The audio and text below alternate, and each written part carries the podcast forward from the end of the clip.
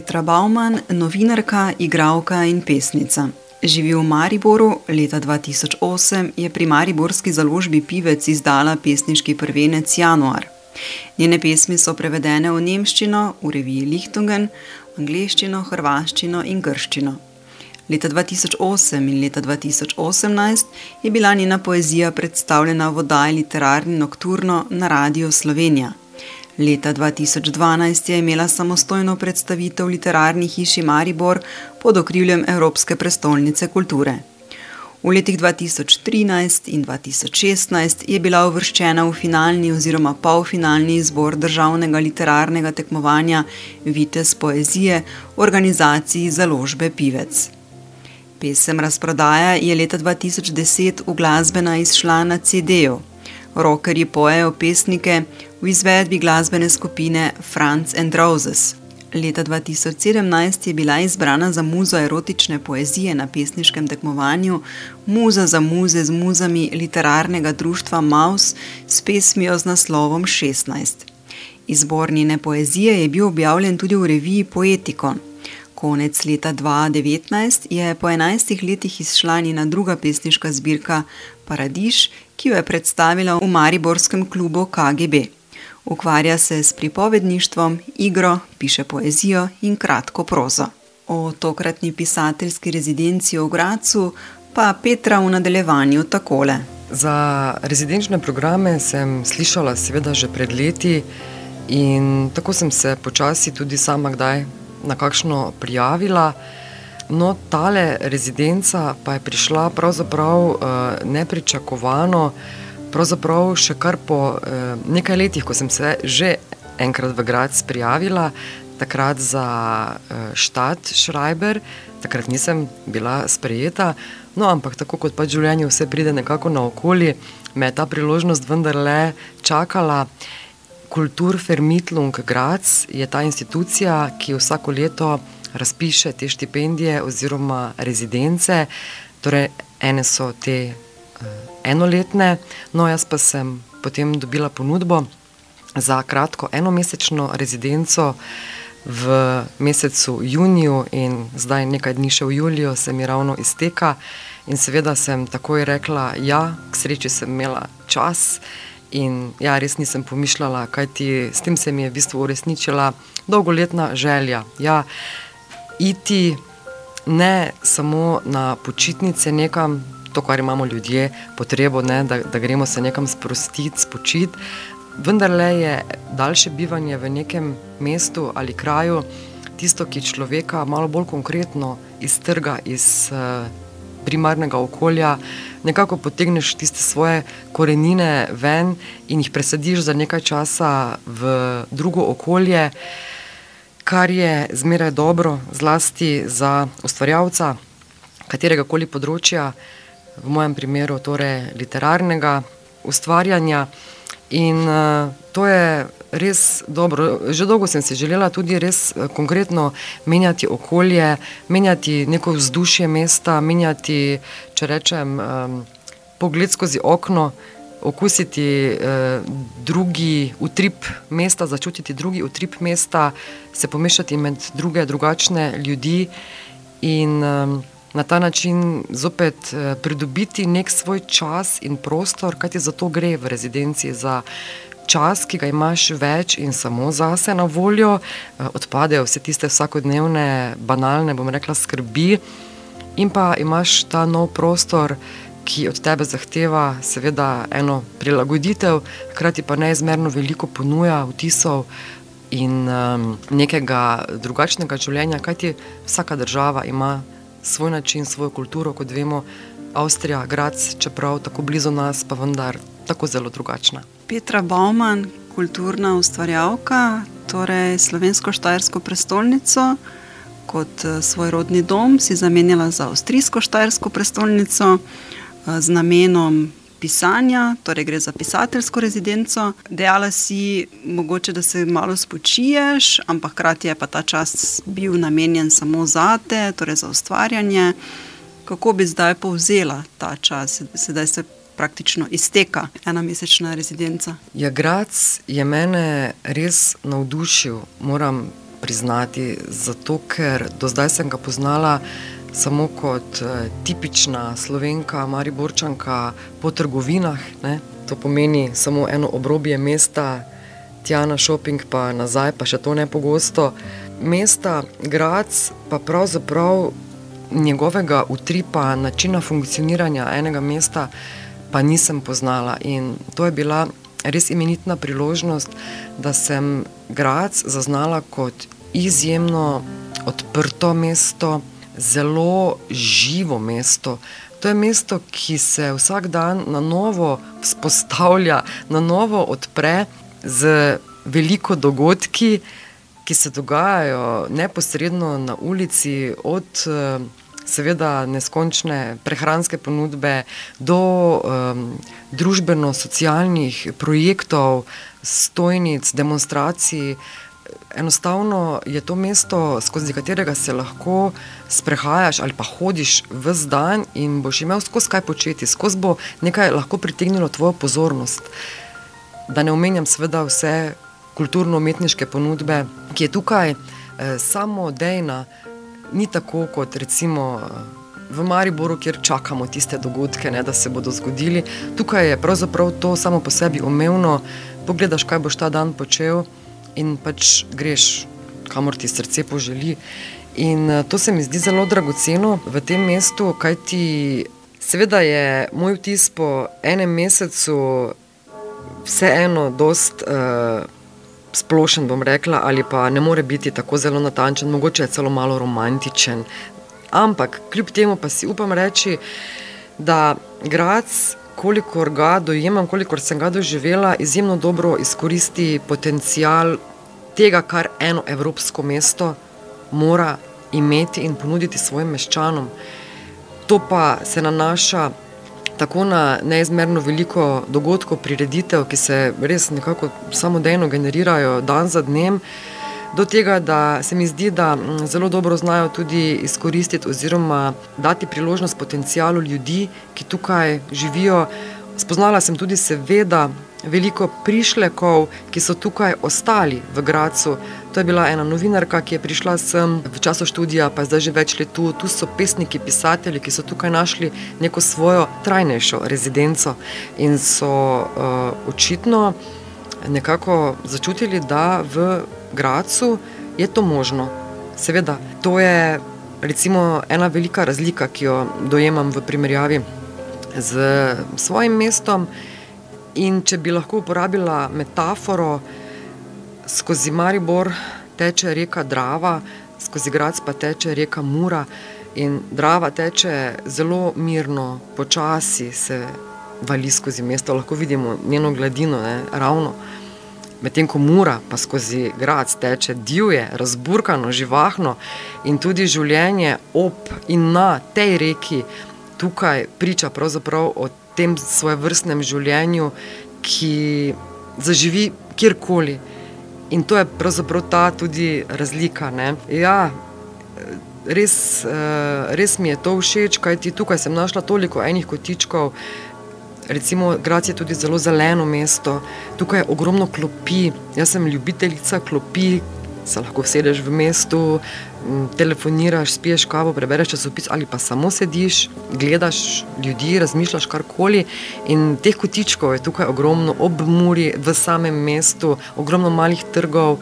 In to, recimo, vse skupaj z vso kulturno ponudbo, z eno, bom rekla, sproščenostjo ljudi, z nekim hitrim tempom, ki je tukaj, to vse skupaj tvori eno tako podobo, notranjo podobo tega mesta. In ja, zdaj lahko rečem, da grad majčkeno bolje poznam in vsaj to sem vesela, da se bom lahko v to mesto vedno znova vrnila in znala tukaj tudi poiskati ljudi in dogodke. Opis uh, mesta Gradec je začela z, torej, z mogoče nekoliko romantičnim opevanjem, prav tako kot je. Tudi ta lokacija, kjer se nahajaš, torej tukaj ob gradu, s čudovitim razgledom nad celim mestom, kako je prostor, kako je vplival na te na ustvarjanje. Ja, tukaj sem res imela privilegij živeti na eni najbolj turističnih obiskanih točk Graca, torej na Šlosbergu, kjer je ta Čerinjeva hiša. To je hiša že zelo stara, ki jo je pač pred nekaj leti mesto Grac poklonilo prav takšnim. Kot sem jaz, ustvarjalcem na področju literature, ogromno se nas je tukaj že izmenjalo, kolikor vem. In uh, z umestitvijo rezidentov na Šlosberg in v to eno kotanjo tukaj spodaj pod tem znamenitim graškim turnom. Dobi uh, ustvarjalec občutek, da je v samem središču, ampak hkrati v stran od njega, kar je za ustvarjanje, se mi zdi zelo pomembno, zato ker imaš kljub temu mir, imaš tišino, imaš um, svoj izoliran prostor, tukaj recimo ravno ta en delček tudi ni dostopen turistom, ravno ta naša hiša, tako da eh, tukaj dejansko lahko preživiš eh, tudi zelo samoten čas, če bi si tako izbrala, kar je tudi posledica bivanja enomesečnega eh, stran od vseh ljudi v Mariboru. Ja, seveda sem bila tudi veliko časa sama tukaj na tem prostoru, seveda sem pa veliko obiskala mesto, vsak dan sem šla dol, tako da se je prepletalo to, bi rekla, občutje tega vrveža v mestu, eh, že prej opisane te graške eh, živahnosti in neizmerne neke polnosti življenja in dogajanja. Se mi zdi, da je to pravzaprav mesto, ki nikoli ne spi. Do seveda časa, ki sem si ga vzela v mestnem parku, čudovitem ali pa tukaj, kjer sem izpisala nekaj, kar je že obstajalo, predno sem prišla. To pomeni, da so neke teme že bile ali eh, v moji glavi ali pa zapisane v zvezku, to sem imela čas obdelati, dokončati. Pojavilo se pa je tudi nekaj novih pesmi. Prvič do zdaj sem se lotila tudi vsebine prišleka, torej nekega tujstva v nekem okolju. Zdaj ne morem reči, da sem se jaz tukaj počutila kot neka tujka premalo časa sem tukaj, premalo vsega, vseeno. Sem doživela, da bi lahko zdaj neka resna izkustva glede tega delila. Moram reči, seveda, kot rečeno, da je grad do ljudi, tudi do tujcev, tako občutek sem dobila, zelo prijazno mesto. Ampak ta tema, ko sem rekla, tema, da si ti nekje neke vrste manjšina, oziroma nekdo, ki ne govori ali pa slabše govori ta jezik, zdi se mi, da vedno smo nekje neka manjšina ta občutek drugačnosti ali pa nekega tujstva se pravzaprav začne že v tvojem primarnem mestu. Opazila sem, da je v Gracu veliko tujcev, veliko ljudi iz eh, Azije, Afrike, skratka, zelo, zelo uh, raznoliki ljudje so tukaj. In ob tem sem, se mi je porodila tudi ta tema nekako za obravnavati, kajti vsaka stvar mora imeti nekako svoje mesto in v poeziji lahko najde vse svoje mesto, da to obdelamo. No in ta tematika tujstva, prišleka, to sem obdelala potem v eni pesmi, sem razmišljala o tem, kaj to pomeni iti nekam. Kot rečeno, mnogi so, ki sem jih spoznala tukaj, tudi nekaj literatov, so tukaj ostali in eh, se ne vračajo več v svojo domovino. Tako da ta tema je pravzaprav neka bolj nova v moji poeziji, drugače pa sem se ukvarjala z svojimi starimi temami, bom rekla, ali pa kar univerzalnimi temami poezije nasploh. To so razmerja, odnosi, družina, rodbina. To je tema, ki me tako tak zadnja leta zaposluje, se pravi, nekam spadamo in smo definirani z tem um, ožjim, širšim krogom rodbine, ki, ki pripadamo, in uh, znotraj tega se pač razvija tudi, seveda, velik del naše identitete. Ampak ta naša identiteta ne nehno tudi razpada, določen del nas vedno nekako izginja, oziroma je prisiljeno zapuščati neke prostore, neke odnose in iti vedno nekam drugam na novo. In ti prehodi iz starega v novo to me zanima tudi v poeziji. To so teme, ki so pravzaprav lastne, bi rekla, vsakemu človeku in to me zanima v poeziji, kako se na neki skupni imenovalec postavljajo neke obče človeške teme, slehernik. In zdi se mi, da ravno preko tega lahko potem komuniciramo, ko najdemo v tem pesniškem jeziku neki skupni prostor. In to se mi zdi tudi najlepše pri poeziji, tudi kadar jaz prebiram poezijo od drugih ljudi, zdaj sem imela tudi recimo tukaj v Gracu veliko več časa, da sem se tudi posvetila drugim avtorjem. Dobila sem nekaj um, avstrijskih pesnikov, ki sem jih imela čas prebrati in prav to je res dragoceno, da se preko tega čudovitega, ne, skrivnostnega, pa vendarle ne tako jezika pesniškega uh, sporazumevamo in najdemo pravzaprav tudi mnoge odgovore na vprašanja.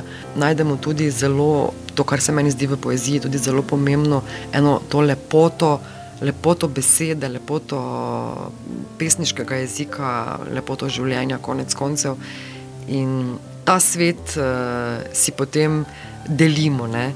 In ja, te teme sem pravzaprav obravnavala in dokončala celo dejansko, bom rekla, skoraj da tretjo pesniško zbirko tukaj.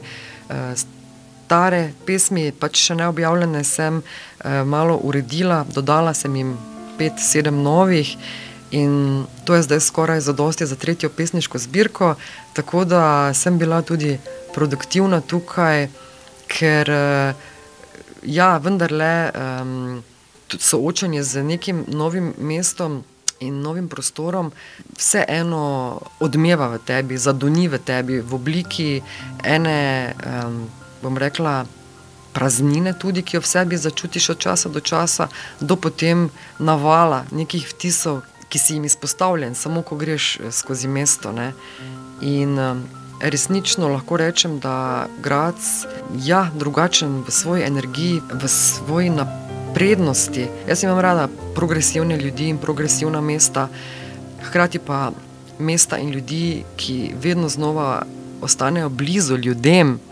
In mislim, da grad to zelo dobro počne, te bazične stvari, da lahko v tem mestu lepo in dobro živiš. To sem tukaj zaznala in o tem sem tudi pač veliko razmišljala. Ja. Dejala si torej, človek od časa do časa začuti tudi praznino, pa me zanima, če si s to praznino, kako si ti s to praznino uh, manevrirala, a je to potem pomenilo, da si vzela pesmi. Dokončala, napisala nekaj novega. Ne vedno. Praznina ni vedno tisti trenutek, moment um, ustvarjalnosti. Mogoče je to čas, ko se šele nekaj nabira, ko še le nekaj nastaja, mora biti praznina, da lahko v njo nekaj pride. Ne? Tako da v tistih eh, večernih urah, ko sem se sprehajala, sem opazovala ljudi, pred tabo se v bistvu tudi odvijajo neke male usode ljudi, zdaj sploh če. In veliko opazuješ, kar jaz ne nekno počnem, se mi zdi, da se mi kakšne zgodbe, seveda v mikro elementih, v mikrosledih, vedno nekako izrisujejo pred očmi. In tudi to je tisti motiv, ki ga potem dosti krat v pesmih uporabim, neka impresija iz mesta, iz narave, nek stavek ali pogovor, ki ga na ključno ujamem. Drugače pa v teh prazninah se tako ali tako skozi in skozi srečujemo in krepenimo potem, da, da se seveda nekako izpolnijo. In vsak pač zdaj na svoj način to počne. Poezija je zagotovo ena od poti, da se skozi to muko in lepoto in užitek pisanja, pravzaprav en del te praznine nekako vedno napolni zate in upaš tudi seveda za druge. Hkrati pa meni je zelo ljuba ta prispodoba, ki jo pravzaprav nosi ta moja druga pesniška zbirka Paradiž, kot prispodoba nekega izgubljenega raja, vsi smo nekoč uh, živeli v nekem lepšem času. Ne.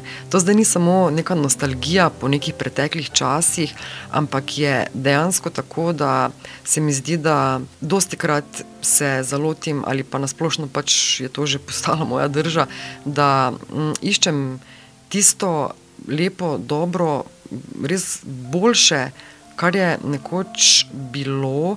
Dosti od teh vtisov je iz otroštva, Jaz imam otroštvo za eno tako prispodobo nekega zlatega, srečnega, svetlega časa, ki eh, je bil izpolnjen eh, za vsakodnevno. To je tisto, ko se otrok stane in ko me čaka, da, da, da, da zaživi tisti dan. Ne? In vsak dan je kaj novega, in vsak dan je pravzaprav brezkrben. Dokler, kot rečeno že prej, ne začneš pač izgubljati vseh teh prostorov, ko, se, ko začne življenje pravzaprav zares zagristi vate. Ne. Ja, in bom rekla, to, uh, to neko iskanje paradiža, pa to je lahko uh, pogovor s človekom, lahko je nek dogodek, ki si mu priča, lahko je to tiste, tiste male stvari, kot gledati ptico ali pa se pošteno nasmejati s prijatelji. To vse skupaj so tisti, tisti koščki eh, paradiža, ta ena lepota, ki jo tudi zasledujem v svoji poeziji. In mislim, da je to kar pravšnja pot tudi, tudi za naprej. In ne samo, da ta paradiž vedno iščemo, lahko ga tudi najdemo. In verjamem, da poezija tukaj odigra pomembno vlogo, kajti tudi na ravni jezika je pri poeziji me vedno znova fascinira, kako neverjetno moč ima jezik sam, da ustvarja neke nove svetove. Začneš pisati pesem, ne veš, kam te bo pripeljala, in naenkrat je pred tabo en novi svet, ki ga prej nisi niti poznal, niti, videl, niti vedel za njega. In to me vedno znova preseneča in to je to lepo, kar se potem zgodi ne? in si potem sam zase srečen. Pogovarjam se z umetnico Mariborčanko Petro Bauman, ki je minuli mesec v okviru Kultur Fermitlung bivala v pisateljski rezidenci v Gracu. V nadaljevanju prisluhnimo delčku njenega ustvarjanja, ki je nastalo v tem času. Kovčki. Kaj je s tistimi, ki so prišli z enim samim kovčkom in nikoli odšli? Tukaj so ostali, tukaj strigli svoje lase, tukaj strgali tisočkrat vžgano mast z dna posod, tukaj objokovali svoje vdovstvo. Tukaj izkusili magnetizem košev za smeti in ulic, kjer se samo uležeš in nikdar več ne ostaneš. Tukaj peli svojo tiho pesem, utopije in fata morgane materinega smehljaja, himno večnega približevanja skrivnosti, nikoli razkriti. Tukaj so bledeli spomini na njihova sončna otroštva, ko so jim matere in očetje še postavljali skodele pred vrata in ponujali proste peruti. In še one, ki zrastejo, ko predniki iz svojih pljučnih kril iztisnejo v zrak za tvojo plovbo in upajo na močnejšo živino v novem poglavju rodbine. A ne, tukaj je bilo treba poklati to živino, požreti meso in zagrebsti kosti ter narediti kovčke iz kože. Prišleki so položili svoje kovčke da so se na plasti, debeli kot mezocojk, zgradila mesta. Na kovčkih starejših od praproti so zgrajeni naši domovi, naši spomeniki. Krik mater, vaščanov ter edina roka, ročaj kovčka, so prekrili dotedanje sonce, kot trojko bilic, in kovček je pripeljal novorojenega tujca v praznino. Kovčki debela, globoka plast, ljubezen trdoživih, pričevalci rodbin, ki jih je nekoč kot živino upanja pojil tisti kmet.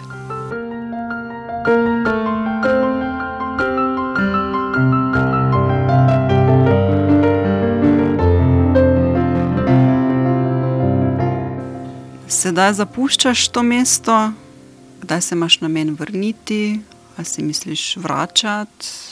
V mesto Grac se bom zagotovo vračala od zdaj naprej, vedno kot drugačna oseba. Kaj ti mesto je pustilo svoje sledi v meni, svoj pečat, svoj značaj, ki je, kako bi ga opisala, sploh z eno besedo. To mesto ima preprosto značaj in ta značaj v vsem svojem bogatstvu, ja, se je odtisnil v meni.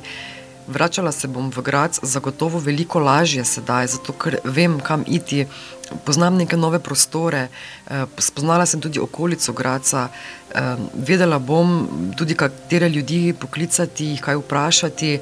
Tako da ta most je zdaj veliko trdnejši, kot je bil prej. Grad kot Mariboru eh, najbližje takšno mm, veliko mesto je tudi pobrateno z Mariborom. Ne? In mislim, da bi te vezi, predvsem na mariborski slovenski strani, morale postati še močnejše, kajti v Gracu je zelo veliko slovenstva, zelo se tudi trudijo m, za slovenski jezik preko uh, slovenske čitalnice. Tako da pravzaprav to slovenstvo je, je vse prisotno. Ne? Na vsakem koraku sem, sem čutila to, to vez in ta ponos, da tudi slovenski jezik in tudi slovenska kultura živi tukaj. Ne na zadnje, skoraj vsako jutro me, ko sem stopila skozi vrata rezidence, tukaj zgoraj. Pričakala na Golici, ki jo en harmonikar strajno vsak dan prihaja igrati na Šlosberg. Tako z radostjo v očeh še pove umetnica Mariborčanka Petra Bauman, ki mesto ob Muri zapušča z obogatenim pesniškim opusom. Čeprav, kot pravi, moram reči, da je to zelo prijazna rezidenca, kajti dejansko moja obveznost ni bila, oziroma ni, da moram jaz njim kaj oddati, kakšno pesniško zbirko ali kaj drugega. Srečali smo se enkrat na eni predstavitvi na tem kulturfermitlungu. To je v bistvu zelo pač pomembna kulturna ustanova mesta Grac, ampak tam sem se predstavila, tam sem povedala nekaj o sebi, nekaj o svojih vtisih v Gracu, potem pa eh, ti dejansko dajo vso svobodo, da tukaj bivaš, da raziskuješ mesto sam, da doživljaš pač po svoje stvari in se mrežiš. Ne? To je pravzaprav eh, naloga, pa tudi, bom rekla, volja vsakega posameznika, ki je tukaj, koliko bo recimo nekih poznanstev sklenil, oziroma koliko ljudi, ki jih bo srečal. To je tako ali tako stvar nekih na ključi, ampak potem preko tega je mogoče se malo stkala neke uh, nove vezi z tem mestom. Tukaj bi omenila predvsem Danielo Kocmut, pesnico in prevajalko. Draga, res draga Daniela je ena taka močna vez med Slovenijo in Avstrijo, torej ona sama kot slovenka ki pa že dolgo časa živi v Avstriji, v Gracu in je kot prevajalka resnično naredila veliko, veliko uslugo, oziroma to nujno pot tlakovala, da lahko sploh nekdo v Nemčiji bere naša dela. Kaj ti vemo, da literaturo, mislim, vsaj jaz še vedno lahko najboljše berem samo v maternem jeziku. No, in Daniela je poskrbela. Jaz jo poznam že več kot deset let, takrat so izšli izpod um, njenega peresa tudi moji prvi prevodi za revijo Lichtogen, to znamenito graško revijo za literaturo. No, pred nekaj leti je prevedla še nekaj pesmi. In tudi zdaj na tej rezidenci je prav ona prevedla nekaj novih pesmi, tako da sem ji resnično zelo hvaležna. No, sicer pa ona prevaja veliko mariborskih avtorjev, slovenskih pesnikov in pisateljev, izjemno količino tega dela je že opravila in je pač ena resnično od teh mostov med obema državama kar je seveda, če hočemo še nekje drugje zaživeti, torej kot avtori, nujno. Tako da sem bila, kot rečeno, dosti svobodna tukaj, kar se tiče nekih mojih obveznosti. Eh, organizatorji ti dajo ključe in nekaj dobrih napotkov, kaj obiskati tukaj, in potem uh, se moraš, uh, seveda, malo tudi sam znajti.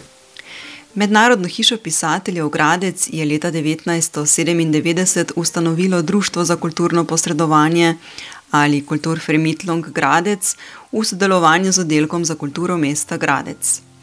Ta od takrat naprej svojim gostom zagotavlja nastanitev v središču mesta. Idealen prostor, kjer se lahko pisatelji umaknejo v samostojno bivalno enoto za osredotočeno delo po drugi strani pa je na voljo dovolj prostora za srečanja in plodno čezmejno izmenjavo.